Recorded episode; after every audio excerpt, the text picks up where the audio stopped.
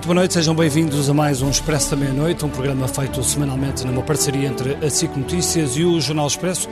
E hoje, como não podia deixar de ser, continuamos a discutir os impactos do Covid, sobretudo porque estamos num novo estado de emergência. A discussão agora é como é que vamos abrir, como é que vamos regressar à normalidade possível.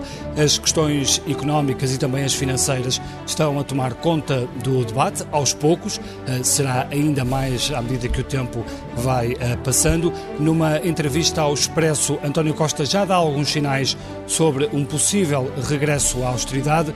Mas quem foi mais taxativo esta semana foi, sem dúvida, o ministro Cisa Vieira, que disse esta frase: toda a despesa agora serão impostos amanhã. É sobre isto que vamos falar, mas também, Ângela, vamos falar sobre a questão política e como está a ser gerido eh, todo este processo do ponto de vista político.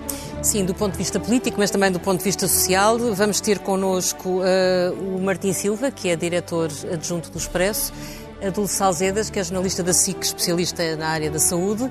Temos o Luís Aguiar Conraria, que é professor uh, na Universidade do Minho, professor de Economia.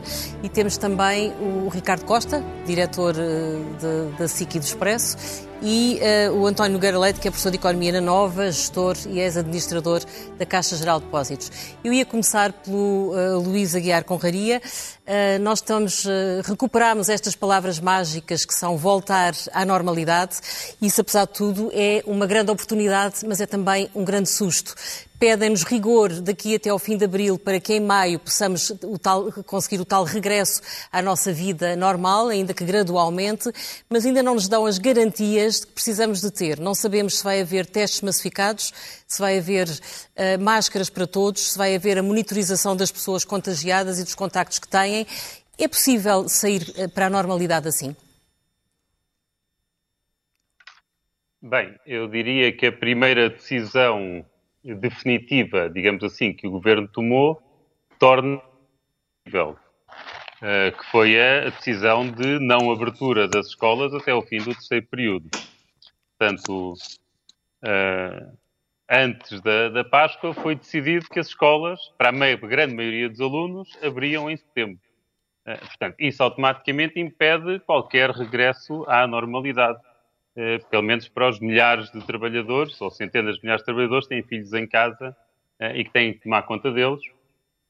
Eh, e numa situação de teletrabalho, terá sempre um teletrabalho mais ou menos a fingir, porque ter crianças em casa agarradas ao computador para terem aulas vai, obviamente, afetar a produtividade. Portanto, isso é, é um lado. E depois, ainda por cima, é contraditório, como esta decisão agora de oh, decisão não, mas comunicação de que poderiam rea, reabrir as creches. Uh, portanto, há, a informação das creches, há a eh, informação das um... creches e do secundário, décimo, décimo primeiro e décimo segundo ano. E das universidades e das também. universidades. Não, mas, mas o décimo primeiro e décimo segundo ano já estava decidido, não é? Isso foi, isso naquela comunicação antes da Páscoa foi, foi dito... Sim, mas com foi o dito, pelo é? menos, não se fechou as escolas para esse ano.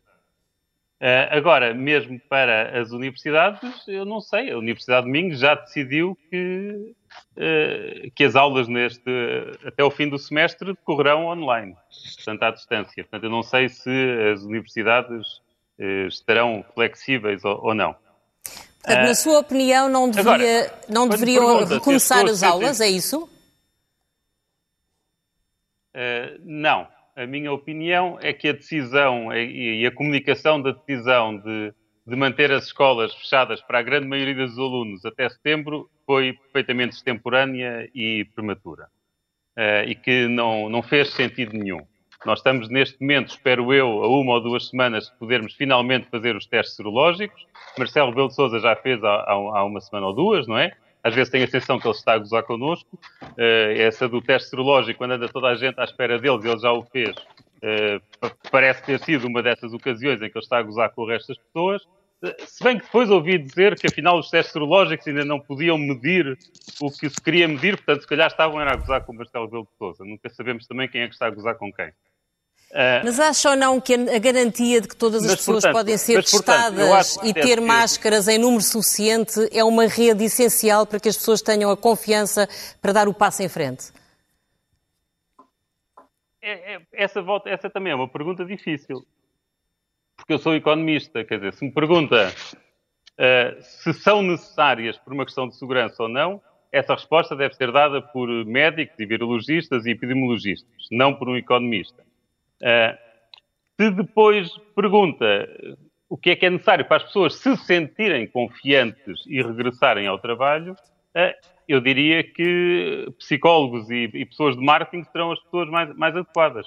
Porque a verdade é que nós reagimos de forma diferente às mesmas coisas. Eu, no meu caso, eu ver pessoas, uh, eu, eu, ver, ver aí muita gente de máscara na boca é uma coisa que me assusta. Quer dizer, realmente dá, dá a impressão que toda a gente está infectada. Uh, poderá, com outras pessoas, ter, ter a reação oposta. Uh, eu, quando vejo nestas entrevistas fazemos via Skype. Alguns médicos a dar entrevista em casa para o computador com uma máscara, eh, pergunto-me, mas o que é que se passa? Então, mas estão a, eh, estão a tentar convencer as pessoas de que isto se pega pela internet e pela televisão. Eh, portanto, há, há, compreendo que, que essa pedagogia deva ser feita, mas não é um economista que vai dizer como é que, qual é a melhor forma. Agora, em relação às máscaras, apesar de tudo o que tem sido dito, a Organização Mundial de Saúde ainda não tomou uma posição clara. Sim. Portanto, não peçam a mim para, para tomar. Muito bem, então deixe-me só passar para o António Nogueira Leite e para lhe perguntar uh, se acha que, uh, que é possível, apesar de todos os esforços que temos visto, sobretudo no, na, nas últimas horas ou nos últimos dias, uh, quer do Governo, quer do Presidente da República, para um regresso a uma normalidade, possível, obviamente, se acha possível que, que, que isso possa acontecer da forma como se calhar o governo projeta, porque esta questão do medo uh, está muito presente e não é por acaso que o governo nos fala muito agora de confiança. Uh, boa noite, obrigado. Uh, bem, isto é uma situação muito difícil que nunca foi vivida por ninguém e, e portanto, é uma gestão que vai ter de ser uma gestão muito à vista. Portugal tem aqui uma, uma, uma vantagem eh, que é não ser o primeiro país que vai tentar ir para, eh, enfim, para aquilo que nós chamamos a normalidade possível. Eh, e, portanto, nesse sentido, poderemos, tem que haver, por um lado, meios e depois flexibilidade, ajustar o nosso caminho para a normalidade possível em função do que aprendermos com os austríacos, com os alemães, com aqueles que estão a retomar, e os chineses, de alguma forma, embora haja sempre alguma nebulosidade relativamente ao que realmente se passa na China, mas poderemos ter alguma noção de como é que as coisas vão acontecer. O que dizem os especialistas, e aqui os especialistas, uh, enfim, não podem estar compartimentados, enfim, o que dizem os países que estão a caminhar neste sentido é que o vão fazer. Uh, por um lado, com a generalização das máscaras. Não é preciso ser médico para se perceber que as máscaras são, ou pelo menos a maior parte das máscaras, são bastante eficazes a impedir que alguém pro, projete gotículas para fora. Se toda a população o fizer, a probabilidade de infecção uh, reduz-se por aí. Uh, que a OMS não tenha opinião sobre o tema é perfeitamente indiferente, porque a OMS dizia uh, em janeiro, ainda, ainda, acho que ainda estão essas informações online, dizia em janeiro que não via a propagação entre, de humano para humano como uma grande preocupação. Portanto, a OMS Portanto, parece, parece que as máscaras não, são fundamentais porque não há outro caminho neste momento para regressar à normalidade? eu não sou, eu não sou uh, a pessoa indicada para o dizer. O que eu estou a não, dizer eu, é que os Eu pergunto-lhe sobre o regresso à normalidade. Eu pergunto-lhe sobre o regresso à normalidade sim, se de não, facto sim. temos de apostar aí, não é? Temos de começar a abrir. Enfim, alguém, alguém há de decidir isso. O que eu estou a dizer é que os outros países estão, que vão à frente estão a apostar por aí. Os países no Oriente, Taiwan, uh, a própria China, o Japão, a Coreia, a Alemanha vai no mesmo sentido, a Áustria uh, e mais alguns países vão nesse sentido. E, e portanto, parece-me que é relativamente pacífico. Se o estão a fazer, eles, eles terão certamente a informação relevante para, para avançar nesse sentido. Há depois uma outra questão muito importante, que é dos testes serológicos, e, portanto, quando se vai para a normalidade de uma forma que vai ter de ser gradual, portanto não vai ser de um momento para o outro, vai ter de ser escalonada, vai ter de ser bem programada. Quando formos para a realidade, esses testes têm que estar, dizem os especialistas, uh, têm que estar uh, razoavelmente, têm que estar bastante disponíveis, porque vai ser muito importante poder identificar os focos de infecção e eh, isolá-los. Para além disso, agora põe-se uma questão que é uma questão do ponto de vista de direitos fundamentais e constitucionais, uma questão bastante difícil, que é a questão de diferentes formas de poder, através, eh, enfim, de, de, de, da tecnologia que hoje temos, sermos capazes ou não de, eh, em tempo útil, eh, conseguirmos eh, identificar quais é são os contactos diretos e os próximos com os casos infectados, como forma de não, de não poder passar a vida em lockdown, tentar voltar ao o António, o António defende essa, essas soluções tecnológicas como outros países uh, adotaram?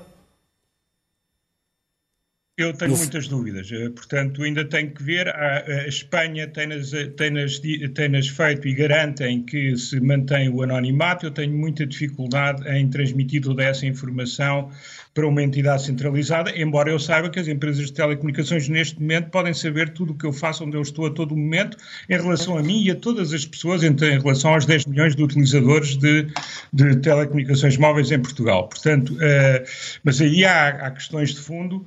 Uh, há países que as vão utilizar, há outros que ainda não têm a certeza de os ir fazer, há quem o faça uh, anonimamente, o que é sempre difícil de garantir, uhum. mas pode ser um instrumento. O que todos dizem é que os métodos tradicionais que os epidemiologistas e os médicos de saúde pública usam são demasiadamente lentos para a rapidez de transmissão deste vírus. Isto é o que diz a generalidade dos especialistas internacionais. Cá em Portugal pode ser que haja uma diferente escola de pensamento, mas, digamos, o consenso internacional vai nesse sentido. Mais uma vez, eu estou a repetir o que os outros dizem, não sou especialista desta matéria e sei que nesta matéria as pessoas são muito ciosas uh, do seu saber específico.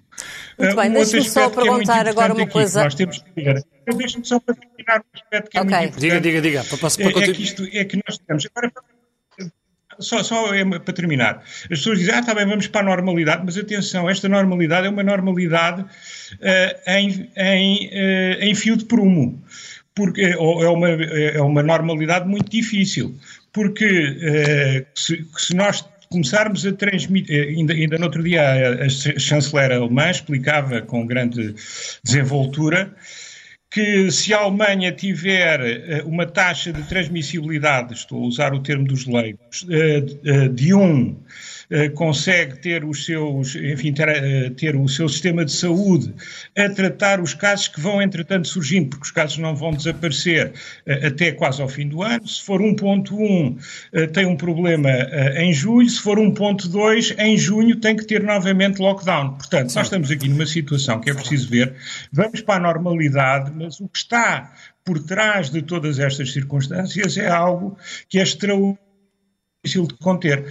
E eu Muito acho bem, que portanto temos é mais dúvidas do que certezas. Eu gostaria de perguntar agora ao Ricardo. Uh, o Ricardo, tu assumiste desde o início uma posição muito crítica de, de, do estado de emergência, achaste que provavelmente não era necessário, podia-se ter avançado para, esta, para este último mês com uma série de medidas restritivas que as pessoas interiorizavam sem ser necessário o estado de emergência. O que te pergunto é, achas que nesse caso, sem estado de emergência, seria agora mais fácil e estaríamos, de certa forma, mais preparados para para esta transição e para este regresso à normalidade? Não, a minha posição era de que o estado de emergência não devia ter sido decretado naquela altura, devia ter sido decretado mais próximo da Páscoa, mas era uma questão, se quiseres, hoje dia formal e que acaba por ser um bocadinho inútil, porque já vivemos em estado de emergência e agora já sabemos que vai acabar. Ou seja, eu, eu achava na altura e mantenho essa opinião, embora agora não possa, obviamente, fazer o. A comprovar que estaria mais certa do que, do que as decisões que foram tomadas, era a de que eh, preferia que tivesse esperado para mais próximo da Páscoa, porque na altura os portugueses, eh, quando, quando foi tomada a decisão do estado de emergência, eh, os, portugueses, os portugueses já se tinham autodecretado uma espécie de estado de emergência para si próprios. E, portanto, as coisas estavam a correr bem e era melhor guardar mais para a frente. Mas Provavelmente o confinamento nunca teria sido tão grande e agora era mais fácil abrir, não? Não, eh, não sabemos porque também poderia, por um lado, ter provocado, obviamente, muito maior eh, pressão junto dos, dos serviços de saúde que podiam ter colapsado. Ou seja, eh, do ponto de vista muito, muito, de uma forma muito simplificada, o facto de nós estamos todos em casa não, não combate a doença, apenas evita que, ela, evita que ela seja transmitida. Ou seja, permite que não haja uma grande pressão sobre os, sobre os serviços de saúde pública ou que ela seja alisada da forma que o António Nogueira Leite estava há pouco a dizer, foi aquilo que a chanceler Merkel explicou uh, esta semana. É por isso que estamos em casa, porque nós estivermos todos em casa e sairmos em casa daqui só em dezembro, o vírus estará lá, estará lá à nossa espera. Uh, agora, o, acho que a questão do, do, depois das medidas de confinamento foram bem tomadas, eu só não as teria tomado tão cedo mas isso agora, repito, acho que não interessa muito. Uh, em relação à questão da abertura, eu acho que o ponto mais, para mim, uh, uh, que mais me, que me pareceu mais pífio foi exatamente o que disse o Luís Aguiar Conraria, quando foi anunciada o foco todo em Portugal na questão do, dos exames de 11 e 12 ano. Fomos o único país da Europa que fez a, que anunciou a abertura da educação por esses dois, pelo final, enfim, do ensino secundário, pelo acesso embora agora, embora agora tenhamos recuado. É? O único outro não, agora finalmente começou-se a dar um outro sinal, embora durante estes 10 dias o sinal que foi dado a todos os pais foi de que não havia mais nenhum, não acontecia mais nada, a não ser a, questão da, da telescola e das escolas à distância. E de repente há o sinal da abertura das creches. O sinal das universidades é, é diferente, porque as universidades têm uma autonomia enorme, conseguem trabalhar de outra maneira, eh, não é tão relevante, não porque as universidades não tenham relevância, mas porque conseguem decidir as coisas uh, autonomamente. E isso achas é, que foi porquê, as Ricardo? Creches, isso, é, isso das creches? E, e, e não, a questão é, das creches... Eu acho que foi pela razão que o António Nogueira Leite disse. Foi por uma razão muito simples porque isto é novo, como é novo, ninguém sabe exatamente no, do, o que é que está a enfrentar, não sabe, não, ninguém quer anunciar medidas que depois tenha que recuar, e isso eu percebo, porque senão cria uma enorme confusão junto às pessoas, e portanto guarda-se, espera-se pelo momento mais à frente possível para se poder anunciar.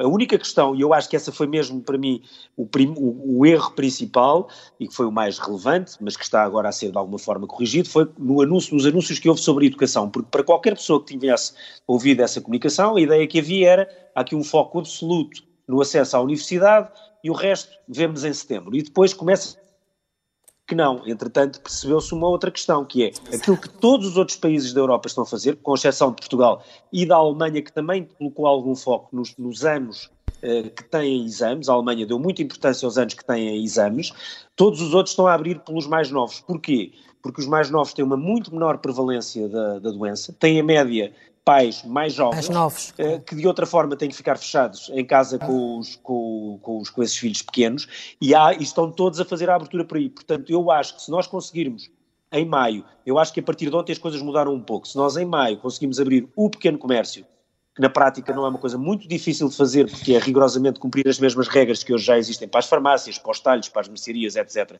que estão abertas. Algum pequeno e, comércio, aliás, não chegou a fechar, algumas é? creches, claro, eu acho que pode ser por aí que se deve tentar essa, essa uh, abertura, sabendo Bem. que, como disse o António Nogueira Leite, pode ser uma abertura que depois tem recursos, que alguns dos países, que, que, nomeadamente os mais Oriente, já tiveram recursos. O Japão já teve que fazer avanço e recursos, Singapura já fez avanço e recursos, e por aí fora, exatamente porque de repente há focos uh, uh, que podem reaparecer. Uma última já voltamos aí às vossas casas. Última ideia. Atenção, Atenção que a reabertura pode não ser uh, igual em todo, em todo o país, e isso é muito claro. importante. Pode haver. Uhum. Já voltamos aí, vamos só conversar agora aqui com a Dulce e com o Martim. Olha, Dulce, eu gostava de te perguntar, uh, o setor da saúde, portanto, o SNS conseguiu uh, responder às necessidades, respondeu bem, não colapsou. Agora, a hora da verdade provavelmente vai chegar agora, porque há toda uma, um caudal de saúde normal, extra-Covid, que de certa forma ficou suspensa e, e, agora não pode ficar suspensa muito mais tempo. Eu, há 15 dias, quando tivemos aqui, ou há três semanas, eu perguntei se havia números para termos uma noção uh, de quantas cirurgias foram adiadas, de quantas consultas foram adiadas. Não sei se já tens esses números. E também era importante perceber se, quando essa saúde tiver que voltar a funcionar, se achas que o SNS vai conseguir responder às duas frentes, à Covid e à outra. Uh, olá, boa noite. Eu acho que esse vai ser o grande desafio do, do Serviço Nacional de Saúde, ou seja, uh, quando, todo, quando a pandemia chegou a Portugal, o que se fez foi travar, parar uh, tu, tudo o que era normal, tudo o que não era urgente uhum. e alocar todos esses equipamentos, recursos humanos para a Covid. O resto ficou parado. Eu há uhum. bocado estive a ver, até para vir para aqui, tive mais ou menos a fazer contas e muito por alto, entre março, o início de março e agora, ou seja, mês e meio, devem ter sido suspensas cerca de 100 mil cirurgias e cinco, uhum. uh, desculpa, 100 mil consultas uhum. e 50 mil cirurgias. O que 50, 60 mil cirurgias. É uma brutalidade. O que é uma brutalidade. É. Sobretudo se nós pensarmos que nestas 100 mil consultas estão seguramente 20, 30% daquilo que se chama as primeiras consultas. E essas primeiras consultas, que são referenciadas pelos cuidados uhum. primários, pelos centros de saúde para os hospitais, são muitas vezes o início de novos diagnósticos de doenças graves, nomeadamente, por exemplo, de oncologia. O que, o que, é, que eu, o que é que eu quero dizer? Que há seguramente uma série de pessoas, eh, eu não quero eh, atirar com números, uma, uma série de pessoas eh, que retardaram o seu diagnóstico uhum. oncológico, por exemplo, e, e que agora vai, vão ter custos. Agora, e o SNS vai conseguir responder? Isso não, vai implicar o quê? Contratação de mais pessoal, de mais médicos, de mais enfermeiros? Eu, eu acho que não há outra possibilidade, porque o que nós tínhamos antes do Covid era um Serviço Nacional de Saúde para uma série de patologias. O que nós fizemos e foi... já ouvíamos nessa altura muitas E já nessa altura havia falta de equipamentos, filas, falta de... de falta... Listas de espera Exatamente. para operações. Uhum. Listas havia... de espera porque não tínhamos nem recursos humanos suficientes, nem equipamentos suficientes.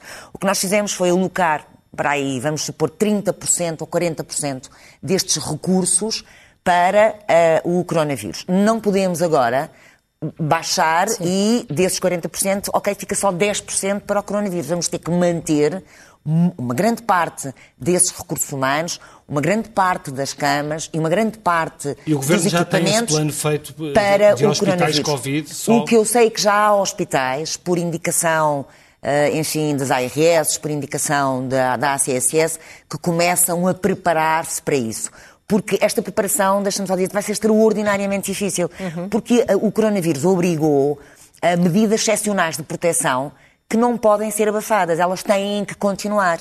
E, portanto, os hospitais Embora vão os números estejam todos a, a, baixar, não é? Tu tens mas, menos oh, infectados, tens menos pessoas nos cuidados intensivos. Tens... Sim, mas independentemente disso, do número ser de 100 ou de 20, tu vais continuar a ter 20 pessoas com alta alta capacidade de okay. contágio uhum. dentro dos hospitais que vão obrigar, ou vão continuar a obrigar, a medidas de proteção extraordinariamente exigentes. E, portanto, dividir e separar estes circuitos não vai ser fácil para e os hospitais. E qual é o papel que os privados podem ter uh, nesta, nesta nova fase? É porque, repara, aqui a ideia com que as pessoas estão é que o SNS, de certa forma, requisitou os privados, os privados cancelaram grande parte da sua, do seu trabalho normal com os doentes normais e agora ouvimos a Ministra da Saúde dizer o SNS respondeu e, portanto, não foi necessário requisitar os privados provavelmente chega-se à conclusão que há uma parte de suspensão da atividade dos privados que não era necessária. Não foi tanto assim como disseste, mas, mas enfim, quase. Agora, o acordo que foi feito, o tal articulado, o tal protocolo que foi feito para contratar privados não, não prevê só a contratação para tratamento de doentes com coronavírus. Okay. Eh, previa também, e é aí que eu acho que esse articulado vai ser implementado, a utilização de privados, de camas no privado, para, para, para tratar outro doen outros doentes. E eu admito a possibilidade, e dou quase agora certa, sim o setor privado pode ser decisivo. É muitas das cirurgias que foram canceladas serão contratadas ao, aos Dulce, serviços privados. Deixa-me deixa uhum. virar a página, não da austeridade, mas para a austeridade. era bom, era bom. uh, e, Martim, um, eh, por causa deste, deste discurso e destas palavras que nunca têm sido bem claras, uh, ouvimos Cisa Vieira esta semana, o ministro Cisa Vieira, dizer que toda a despesa de agora será, serão impostos uhum. amanhã. António Costa amanhã dá uma entrevista também uh, ao Expresso em que diz que basicamente não se pode comprometer com algo uh, que não pode garantir. Exatamente. Uh, andamos aqui a brincar com as palavras. Uh, a gestão política disto começa agora a, a, viver dias mais difíceis? Sim. boa noite. Boa noite a, a, quem está no programa e boa noite aos espectadores que nos ouvem das suas casas. Eu queria começar a dizer sobre isso que no rodapé que as pessoas veem no programa em casa diz regresso à normalidade. E a primeira coisa, até do ponto de vista político, a perceber é que não há nenhum regresso à normalidade. Isto é, se entendermos o regresso à normalidade face ao mundo de pernas para o ar que temos hoje... entre aspas. Não, não é? sim, eu nem sequer estou a criticar, é, é, é, olhar para a frente. Mas podes criticar à vontade. O regresso à normalidade face à absoluta normalidade e o mundo de pernas para o ar que temos hoje é. Mas não é o regresso ao, ao mundo que tínhamos a 1 de março. Que ninguém acha isso. E, aliás, ninguém acha isso e a entrevista a António Costa amanhã mostra, porque vamos ter as praias, mesmo que aconteça tudo dentro da normalidade que estamos à espera, as praias condicionadas, as pessoas a irem ao cinema com lugares marcados de três em três filas, estádios de futebol vazios, toda a gente obrigada a usar máscara nos transportes públicos ou nas repartições públicas, os restaurantes com X% da sua capacidade aberta. E, portanto, nós temos um milhão de pessoas em layoff. Alguém acha que as pessoas vão todas voltar ao emprego quando os restaurantes só abrirem a 30%? E, portanto, nós não temos, do ponto de vista de saúde, num horizonte uh, do próximo ano, garantia de imunidade de grupo, de medicamentos eficazes ou de uma vacina. Com isto não há nenhuma possibilidade de um regresso à normalidade do ponto de vista da saúde pública. Mas é possível acreditar que haverá outra receita para resolver isto? E, e, repara, eu, eu, a minha questão é, eu acho que não. E nós preparados para isto, o que é que sabemos? É que com os dados que temos hoje, vamos ter em Portugal uma dívida pública de 130% e uma, e uma, recessão, de, e uma recessão de 6 a 8 a 10 pontos. Estão aqui economistas, podem uh, uh, aferir melhor que eu os números. O que quer que seja que isto signifique, significa que não há nenhum regresso à normalidade. Mesmo quando a questão de saúde pública ficar resolvida, se tivermos uma recessão de 8%, não há seguramente um regresso à normalidade para para 1 milhão de pessoas, ou, ou a percentagem destas que for, que perderam o seu emprego. E, ponto, e é aqui que eu queria chegar do ponto de vista da gestão política. A gestão política, eu acho que se divide em vários patamares. Primeiro, parece-me que nestes últimos dois meses, a resposta, quer das entidades políticas, quer dos altos responsáveis de saúde, é uma resposta que genericamente merece a confiança dos cidadãos. Nós não vemos uma desconfiança generalizada e isso é muito positivo. Sim, aliás, há um alinhamento mesmo nos outros países. É... Mesmo havendo uma, uma, como uma pessoa que está aqui nesta mesa escreve no Expresso amanhã, mesmo havendo uma espécie de disputa larvar uh, uh, que não se nota muito, há uma espécie de consonância pública entre as grandes uh, figuras políticas do país. Há uma espécie Estás a falar de Marcelo Rebelo de Sousa e, António, António Costa. Costa. Há uma consonância entre o líder da oposição e o líder do governo. Mas o que eu pergunto é daqui a seis meses ou daqui a um ano? É possível continuar Rui a manter Rio, este consenso? Rui Rio já deu a entender que aprovaria todos os orçamentos. Exato. O que, eu, o que eu acho e o que eu acredito é que se nós num primeiro ponto discutimos e muito bem a emergência de saúde pública, que é absolutamente essencial, se num, num, segundo ponto estamos a discutir, se quisermos, a emergência social e económica que aí vem, o que eu acho é que, como não vai haver normalidade nesta legislatura, não vai voltar a haver normalidade, provavelmente também chegará ao ponto de discutirmos as condições políticas de governabilidade. Isto é, a Ângela e tu, Bernardo, cobriram uh, imenso uh, quando nós há uma década tivemos uma crise gravíssima, que mesmo com um governo de maioria absoluta foi difícil de levar ao, até ao fim, e eu não acredito que existam condições políticas para levar a legislatura uh, muito longe, quando a pressão social e económica for absolutamente brutal sobre os agentes deixa políticos. Deixa-me só perguntar ao, ao, ao Luís Aguiar Conraria se é possível acreditar, uh, quando António Costa nos tenta convencer que uh, vai usar outra receita e que não quer a mesma receita da austeridade usada nos anos da Troika. O, o problema da, de responder a essa pergunta é que é, é um bocado como aquilo que, a discussão que nós temos tido sobre o PIC e o Planalto. Uma pessoa não sabe muito bem do que é que estão a falar e uns dizem uns querem dizer uma coisa, outros querem dizer outra. Eh, em Portugal também parece que a austeridade quer dizer uma coisa quando é um governo e quer dizer outra quando é outro governo. Eh, claro. Portanto, eu não sei a qual dos significados da austeridade é que estamos a falar. No sentido de que há uma crise e todos vamos viver pior, ou todos, ou grande parte da população vai viver pior, evidentemente que há austeridade. Se por austeridade entendermos aumentar impostos e diminuir gastos, é, eu, eu, diria que isso depende muito da solução institucional que for encontrada para dentro da União Europeia.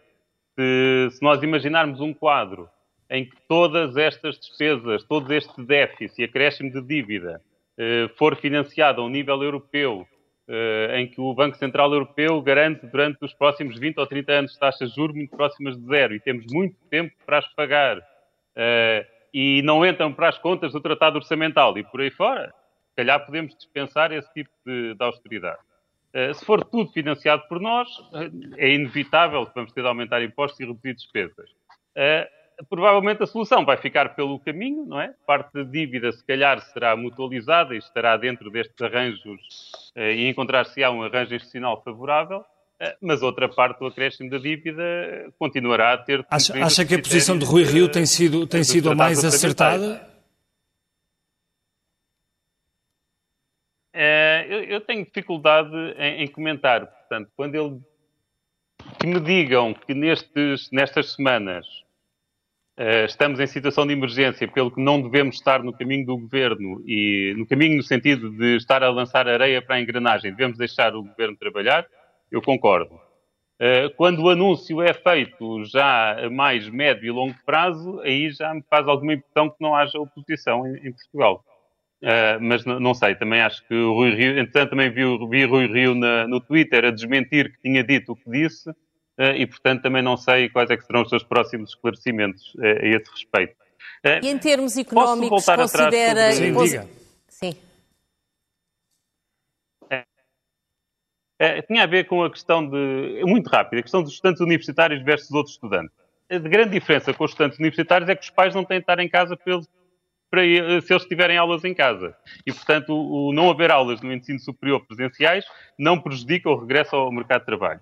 E depois, em relação a uma questão que António Nogueira Leite tinha referido e que acho que é de particular importância, e por isso eu queria mesmo uh, referir isso, que é a questão de usar dados móveis e controlar os nossos passos via GPS e fazer o tracking e por aí fora, que tem e mesmo, quer dizer, já se fala em vários países em certificados imunológicos para podermos Sim. aceder ao mercado de trabalho ou poder andar na rua. Isto é tudo uma violação de privacidade tremenda, mas que, eventualmente, eu mais uma vez digo que eu não discuto as medidas, eu deixo isso para os médicos e epidemiologistas, mas que se eventualmente for necessário, eh, é bom discutir isso com calma, porque discutindo com calma podem-se já criar mecanismos que garantam a destruição desses dados daqui a dois ou três meses.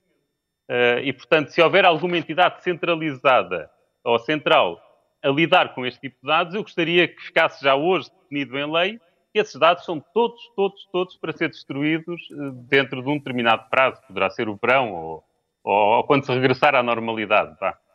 Ricardo, no que toca a restrições de, de direitos e de liberdades, uh, há uma questão que também tem levantado polémica que tem que ver com as pessoas mais velhas porque está previsto que esta abertura, que se supõe ser possível a partir de 1 de maio, continua a manter restrições para os mais idosos. O Presidente da República, aliás, teve a preocupação de dizer que não é mantê-los num gueto, antes, pelo contrário, é protegê-los.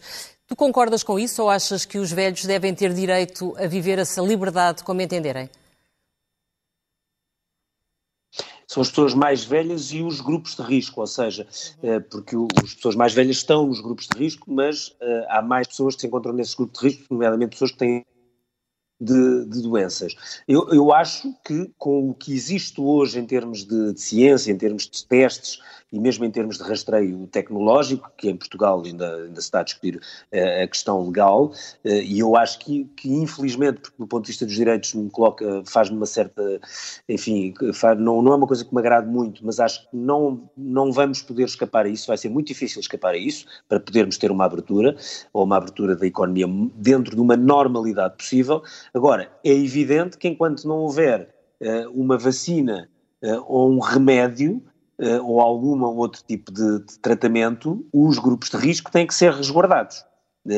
quanto tempo não sabemos, mas quando falamos de uma abertura para uma normalidade que não é a tal normalidade que nós conhecíamos antes, é uma outra normalidade, há pessoas que vão ter que continuar a ficar arredadas. E não são só as pessoas mais velhas, repara, uh, no dia em que as pessoas da empresa X, Y ou Z voltarem ao trabalho, há pessoas, mesmo em idade ativa, que não vão poder voltar porque pertencem a um grupo de risco.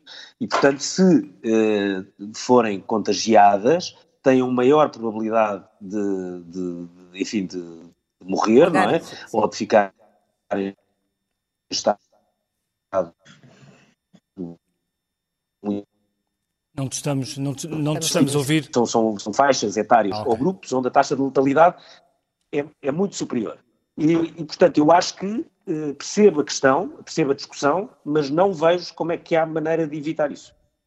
Deixa-me deixa perguntar então ao António Nogueira Leite. Uh, esta, esta crise uh, provocou uh, nas empresas, provocou no mercado de trabalho uma série de, de, alterações, desde logo, por exemplo, o teletrabalho. Aqui na SIC nós temos muita gente em, em, em, teletrabalho, em outras empresas. Houve também a questão do, do layoff. Houve um salto, se quiser, para, para, um, para o digital mais acelerado. Que, que, alterações no mercado de trabalho é que acha que, que, que toda esta crise pode trazer? Bem, temos as alterações uh, já no curto prazo e temos algumas coisas que, uh, enfim, eu penso que poderão prolongar-se no tempo. Uh, enfim, nós neste momento toda a gente prevê que haja um aumento muito significativo do desemprego, quer em Portugal, quer nos outros países desenvolvidos, e já nem falo das economias emergentes. Uh, as pessoas uh, fala-se em, enfim, acréscimos que o FMI, por exemplo, fala em 13,5% no final deste ano, que é um número muito alto em, em, termos relativos e em termos absolutos, e que para nós, uh, enfim, nos últimos 30 anos só me lembro do período da Troika para ter níveis semelhantes. FMI, OCDE estão todas a prever que haja uma recuperação em 2011, em 2021. Uh, tudo isto, enfim, depende de uma visão epidemiológica de uma visão de evolução da doença que, que, não, que não é garantida e, portanto, nós poderemos ter problemas durante um número uh, substancialmente maior de, de, semestres do que aqueles dois, dois e meio que as instituições estão neste momento a modelizar. Uh, eu acho é que nós vamos ter mais flexibilidade, vamos ter necessariamente. Essa, essa, essa palavra, essa palavra é perigosa, não é? Como, como, nos, como nos tem dito o passado, flexibilidade não, mas quando eu falo flexibilidade, é a minha possibilidade de estar em casa ou estar a trabalhar no escritório ou estar sim, a trabalhar sim. noutro sítio qualquer. Uh, nós, aliás, demos politicamente sentido às palavras, como ainda há bocado dizia o Luís Guiar Conraria, austeridade não há nenhuma política, não há uma política eh, macroeconómica há situações que causam que se viva com mais austeridade ou com menos austeridade. Uh, eu, enfim, até no outro dia, copiando um colega seu, eu dizia, então se não querem austeridade, falamos em solidariedade, porque é muito disso que também vai ter de existir. Mas, para além disso, o que nós vamos ter mais flexibilidade nesse sentido. Uh, repare, uh, neste momento, os projetistas, eu tenho falado com alguns por razões profissionais, neste momento os projetistas já estão um bocadinho a olhar para aquilo que vai ter de ser o escritório do futuro. E o escritório do futuro não é do futuro daqui a 20 anos, é daqui a 2, 3 anos, ou até algumas obras em curso, como é que vão estar, ter de estar adaptadas, porque as pessoas imaginam que esta chamada, hoje em dia, regra do distanciamento social vai ser mais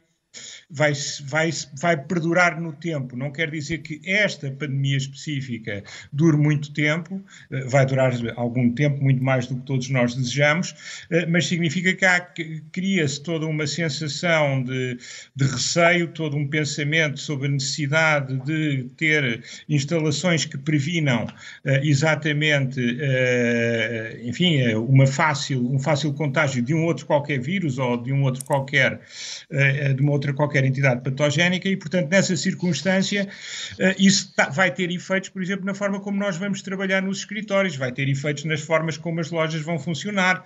Provavelmente vamos ir menos a centros comerciais e vamos utilizar mais outro tipo de. Uh, vamos entre uh, high street, portanto, o, o, comércio de rua, vamos Sim. ter mais uma intensificação dos circuitos logísticos para serviço em casa e isso vai se refletir no trabalho.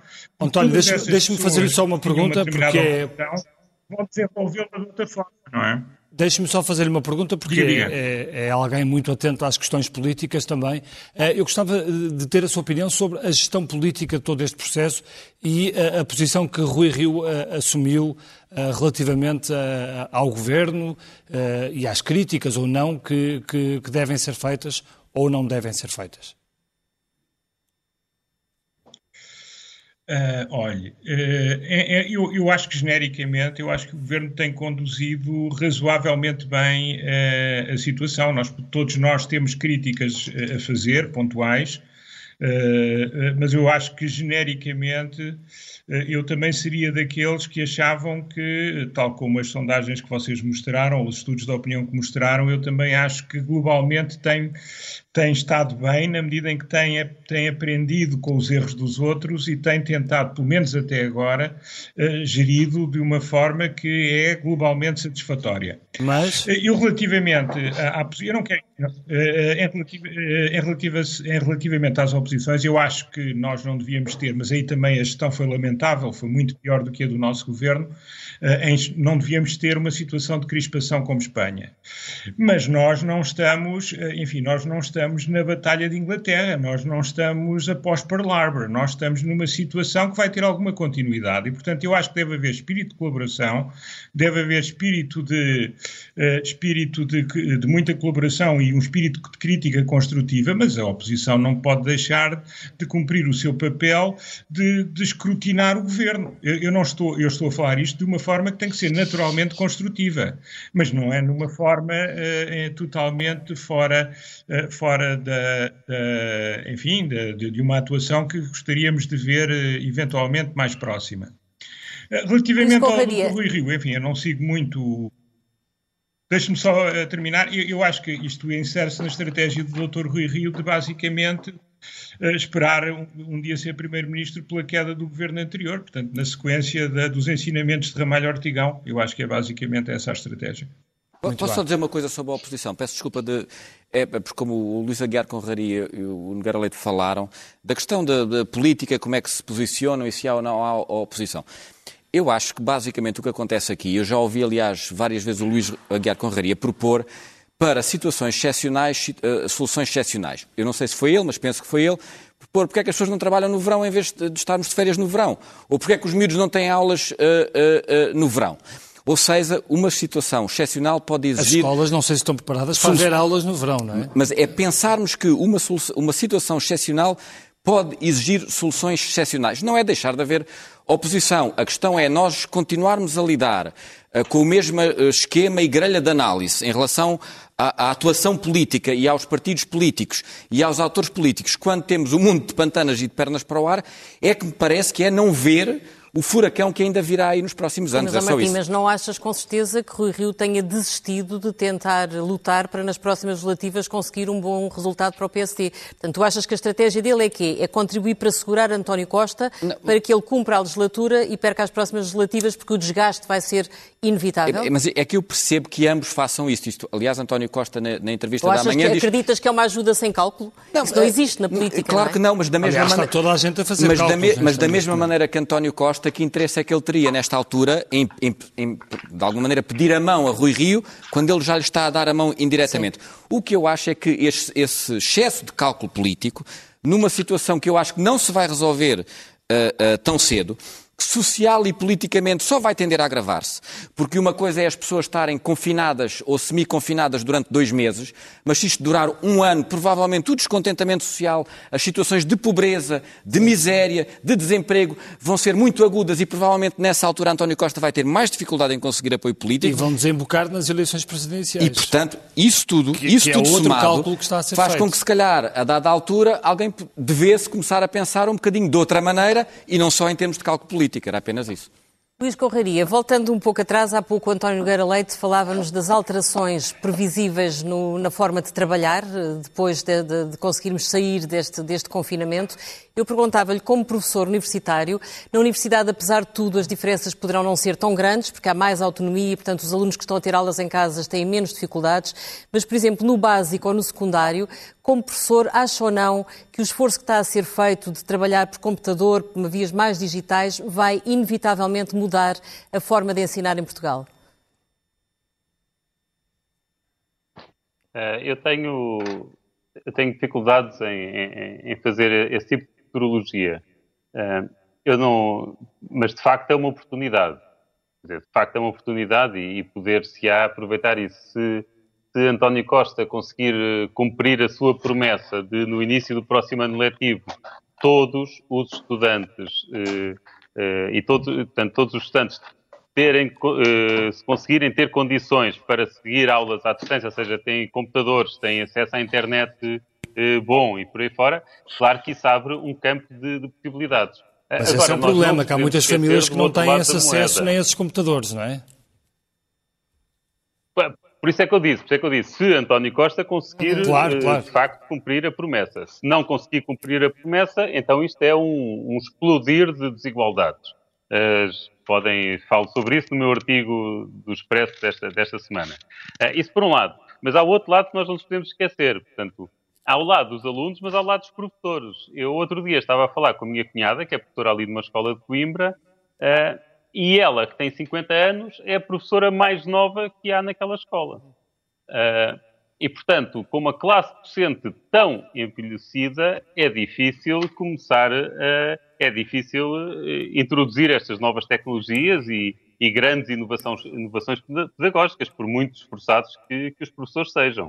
Uh, e ainda ia começar a formação uh, na próxima semana. Portanto, estão a ver como isto está a ser feito. Uh, portanto, eu tenho algumas dificuldades em fazer essa futurologia. O que me parece ser mais fácil de prever a nível de mercado de trabalho é, é, é, é nós olharmos para a crise como dando um empurrão final a movimentos que já se vinham a sentir. Portanto, e a ideia do, do trabalho flexível, de poder trabalhar a partir de casa, uh, nós vemos que na Suécia há muito, uma grande porcentagem de trabalhadores em teletrabalho. Um amigo 40%. meu contou-me que em Inglaterra que a própria empresa não tem secretárias suficientes para os trabalhadores todos que têm, portanto, uh, já fazem de propósito para alguns ficarem em casa a trabalhar. Portanto, isso obviamente recebeu um empurrão com esta crise.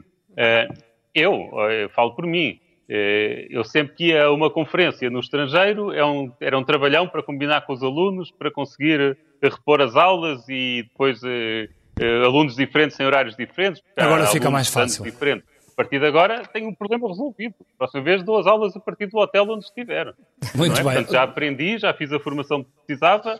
portanto, há alguma evolução que é, que é garantida. Dulce, um, em, relação aos, em relação aos testes, tem sido dito que uh, estamos entre terceiro ou quarto lugar como os, do, dos países que mais testes fazem. Um, não sei se, não sei se, isto, é, se isto é assim. Uh, e em relação aos estudos serológicos também, eu gostava de ouvir sobre estas duas questões.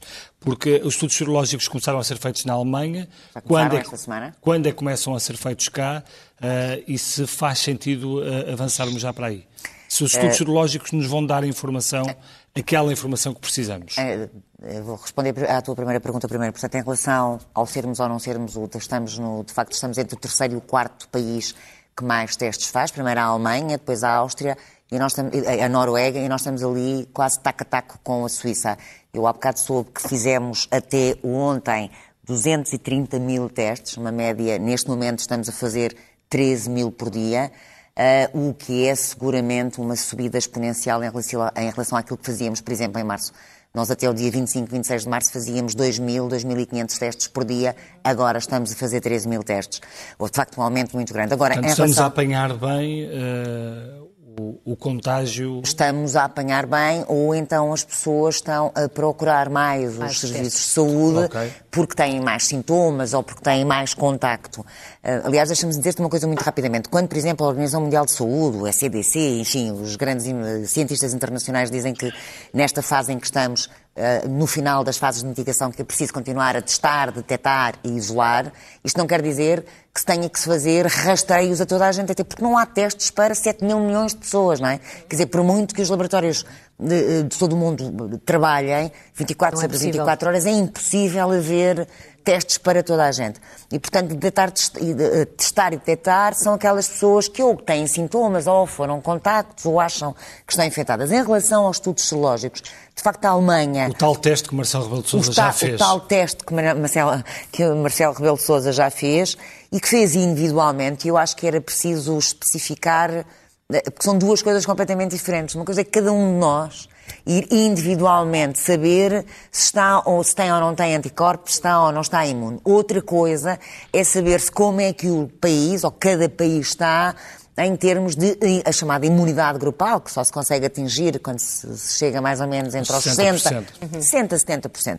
O, o, o, estudo, o primeiro estudo serológico na Europa de facto começou a ser feita pela Alemanha, já começou esta semana, julgo segunda ou terça-feira. Portanto, o teste ser... de Marcelo Rebelo de Sousa não serve para nada, Serve para ele. Serve para ele. Serve para ele, não é? é serve para, para, ele saber se está ou não e está. E para o bicho irritar lá em Braga.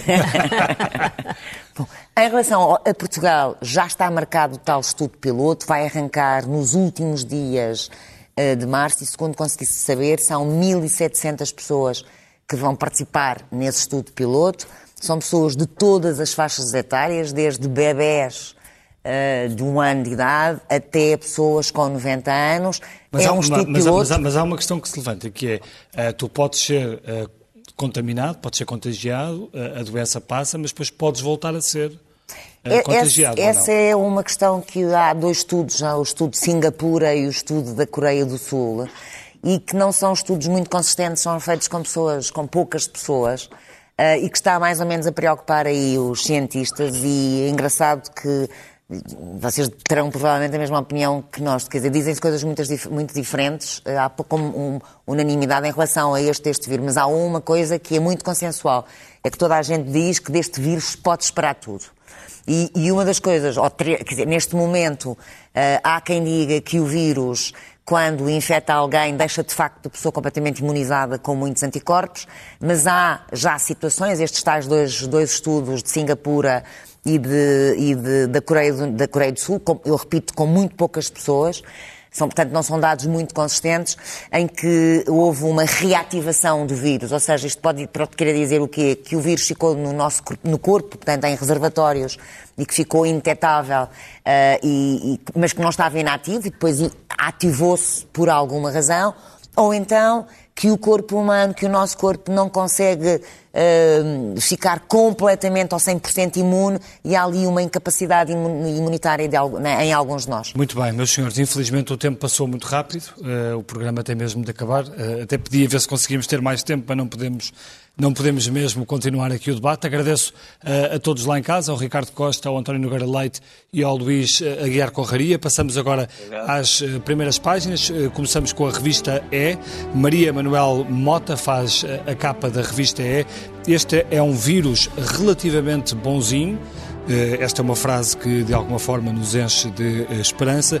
A cientista que em 2013 venceu o Prémio Pessoa está na linha da frente da produção de testes para a Covid-19 depois de semanas de confinamento, acredita que chegou a hora de começar a pensar no dia em que vamos sair de casa sem esquecer os mais velhos. Uma pergunta que, aliás, a Ângela Silva fez aqui há pouco, uh, a questão dos mais velhos, ehm, que é uma questão que, obviamente, preocupa todos. Na ehm, capa da economia, ehm, também a Covid-19, PIB per capita com a maior quebra desde 1975. A FMI prevê que rendimento médio sofra um corte de 8% em abril de 2020, mais do que no período da Troika. Pior, no pós-25 de abril, só em 1975, quando o rendimento emagreceu quase 9%. Depois também ex-ministros pedem contenção no retificativo e uma entrevista uh, também importante uh, aqui de Luís de Guindos, vice-presidente do Banco Central Europeu, a dizer não iremos autorizar qualquer fragmentação do mercado de dívida. E no caderno principal, Ângela? No caderno principal trazemos uma, uma entrevista com o Primeiro-Ministro António Costa, que revela o plano para reabrir o país. Ficamos a saber que as praias vão ter restrições, é uma má notícia. Uh, vamos saber também vários pormenores sobre o que vai acontecer no pré-escolar, no secundário, no futebol, nos festivais, nos cinemas, nas lojas e nos transportes. António Costa, na entrevista ao Expresso, promete um plano de emprego e admite não poder garantir um futuro sem austeridade. Rui Rio concorda, vai haver constrangimentos orçamentais. Temos depois duas entrevistas, uma com a Presidente da Comissão Europeia, que diz que é preciso uma enorme onda de investimento, outra com o Presidente do Conselho Europeu, que afirma que o dinheiro não pode ser usado para dívidas passadas. Na área da saúde, Isabel Vaz, que é CEO do Grupo Plus Saúde, acusa os serviços públicos de terem sido apanhados de calções na mão. Temos depois uma reportagem sobre os mais de 100 professores que estão a gravar aulas para a telescola, tiveram rapidamente que virar uma espécie de estrelas de televisão, e temos também notícias sobre a fome as refeições sociais já triplicaram e a Câmara de Lisboa entrega diariamente ao domicílio mais de 11 mil refeições a idosos e a carenciados. E esperemos que a notícia das praias sejam só as praias mais pequenas. Esperemos que e sim. Não aquelas praias que, o que verão muitos é de nós essencial. gostam de ir. Uh, o verão é essencial, como dizia António Costa. Esperemos que o verão uh, venha, uh, como sempre, que possamos todos ir à praia e que uh, isto passe mais rapidamente possível, é o que todos uh, esperamos. O Expresso, já sabe, estará nas bancas amanhã. No site do Expresso pode encontrar os locais de venda.